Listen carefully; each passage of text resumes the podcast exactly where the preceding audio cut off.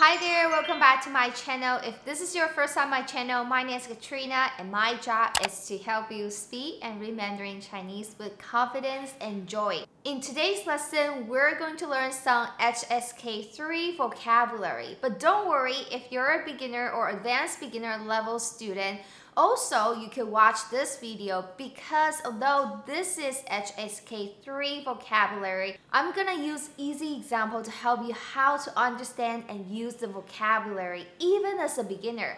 Now, without further ado, let's get started. First word is 知识,知识. So 知识 is knowledge. For example, 知识就是力量,知识就是力量. Knowledge is power. 知识就是力量. And the next word is 力量, which is power coming from the last example. 力量, power. For example, if you want to talk about the power of the universe, you could say 宇宙的力量,宇宙的力量,宇宙 universe, 宇宙的力量. So 力量 right here in the sentence is an abstract non-physical uh, power 力量. Of course, you can use the word 力量 as physical strength or power. For example, 他的力量很大. His power is very big. This is a literal translation. 他的力量很大. He has great power or strength physically. 它的力量很大。And in our previous sentence, we talk about the power of universe, 宇宙. So this is the next word, 宇宙 universe. Recently, we have a lot of movie about parallel universe. That in Mandarin Chinese is 平行宇宙. I don't even know why I'm teaching that, but I'm teaching this. 平行宇宙. So 平行 is parallel. 平行宇宙. The next word is 学到. Usually you say 学到 something to talk about you've learned something. You grasp the knowledge of something. 学到，我希望你们都能学到新的生词。我希望你们都能学到新的生词。I hope you guys can all learn new words. 学到新的生词。So now you might have a question. What is the difference between 学 to learn and 学到 learned in Mandarin Chinese? So 学 is a simple action. So to learn something. For example, 我学中文 I learn Mandarin Chinese. So it's a simple action to learn 学 and 学 something. 学到 you focus on you learned, you received knowledge. So knowledge, skill received. 学到. For another example, if someone teach you a trick or a tip and you like, oh, okay, now I see, I learned it. Knowledge received. In this case, you could say, 我学到了. I learned.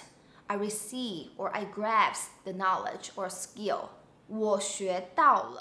Hey there, sorry to interrupt. If you're interested in improving your Chinese speaking skill, you can click the link in the description to access my calendar for a Chinese coaching lesson schedule. If you come across a class that aligns with your topic of interest, availability, and level, Feel free to register for my online coaching class. And please note that each class only had the capacity of four people maximum. Also, if you check my calendar and don't see any class that's topic of your interest, availability, or level that suits you, just let me know by email me at support at smartmandarin.co. Tell me your level, availability, and topic of interest. I will try to create a tailored coaching class for you.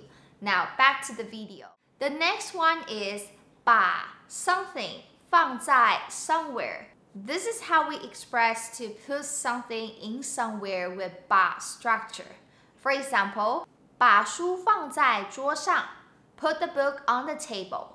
把书 the book 放在桌上放 is to put 放在桌上 put on the desk or table.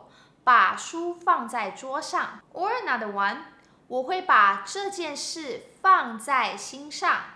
我会把这件事放在心上。So 这件事，this thing, this matter，放在 put 放在心上。What does that mean to put in someone's heart？放在心上。So if you will put something in your heart，把这件事放在心上。 It literally means that you put something in your heart. It means that something that is important to you and you will keep that in mind. Next is 项目 or 专案. Those means project.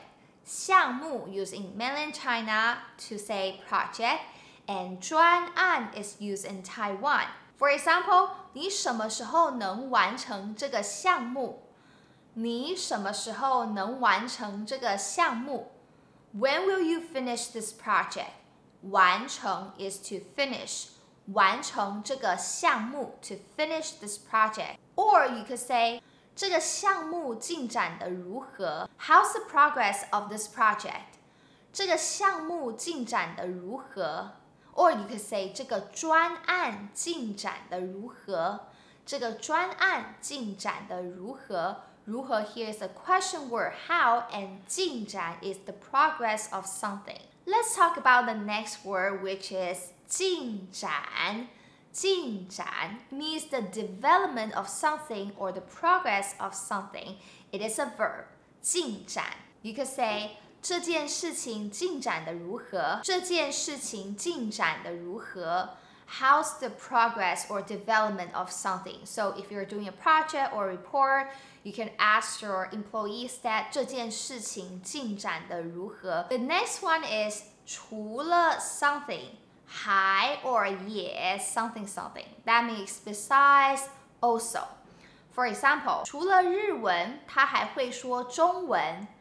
除了日文， 他还会说中文。He also know how to speak Mandarin Chinese. 除了日文，他还会说中文。Of course, here you could say 除了日文，他也会说中文。He also know how to speak Mandarin Chinese. 除了咖啡，他们也提供茶和果汁。除了咖啡，aside from coffee，他们也提供茶和果汁。They also offer tea and juice. 提供 here means to offer. 他们也提供茶和果汁。Or 除了摄影，他还对唱歌和园艺有兴趣。除了摄影，摄影 is photography。除了摄影，他还对唱歌和园艺有兴趣。He also interested in singing and gardening. 唱歌 to sing，园艺 gardening。And 对 something something 有兴趣 is to be interested in something. 他还对唱歌和园艺有兴趣。The next word is the word that we heard from the last example. 提供提供 to offer. For example, 这家餐厅提供各式各样的点心。 这家餐厅 this restaurant 提供各式各样的点心。点心 here means dessert，提供点心 to offer dessert。各式各样的点心 here，各式各样 means wide range of variety。式 and 样 here means type or style，and 各 here means each，so each style。Each type. Together, 各式各样 means wide range of variety. 这个机构提供免费的培训课程。这个机构提供免费的培训课程。机构 here means organization. 这个机构 this organization 提供 to offer 免费的 free of charge 免费的培训课程。培训 here means to cultivate training, so it means training. 培训课程 training courses. The next word is 当当 here means to be or to work as. For example, 你当中文老师多久了？你当中文老师多久了？So you work as a Mandarin teacher for how long? 你当中文老师多久了？当中文老师 to work to be a Mandarin teacher. The next word is 满足. If you check the dictionary, you will see 满足 is translated as satisfied. 满足 is used to describe meeting needs, desire, and expectations. For example, 吃完美食觉得好满足。 after eating delicious food, I feel so fulfilling, so satisfying. 吃完 finish eating.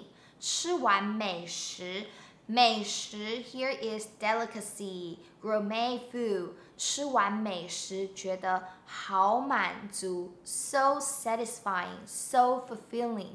Or 冬天吃热热的火锅，我觉得非常满足。 冬天吃热热的火锅，我觉得非常满足。Imagine in a very cold winter，冬天吃热热的火锅，you are eating a steaming hot pot，hot hot pot，热热的火锅，觉得很满足。You feel so satisfying, so fulfilling. Or for another example，虽然她的男朋友对她很好。 但是她还是不满足。虽然她的男朋友对她很好，although his boyfriend is really nice to him，对她很好。对 here means to treat somebody，对她很好。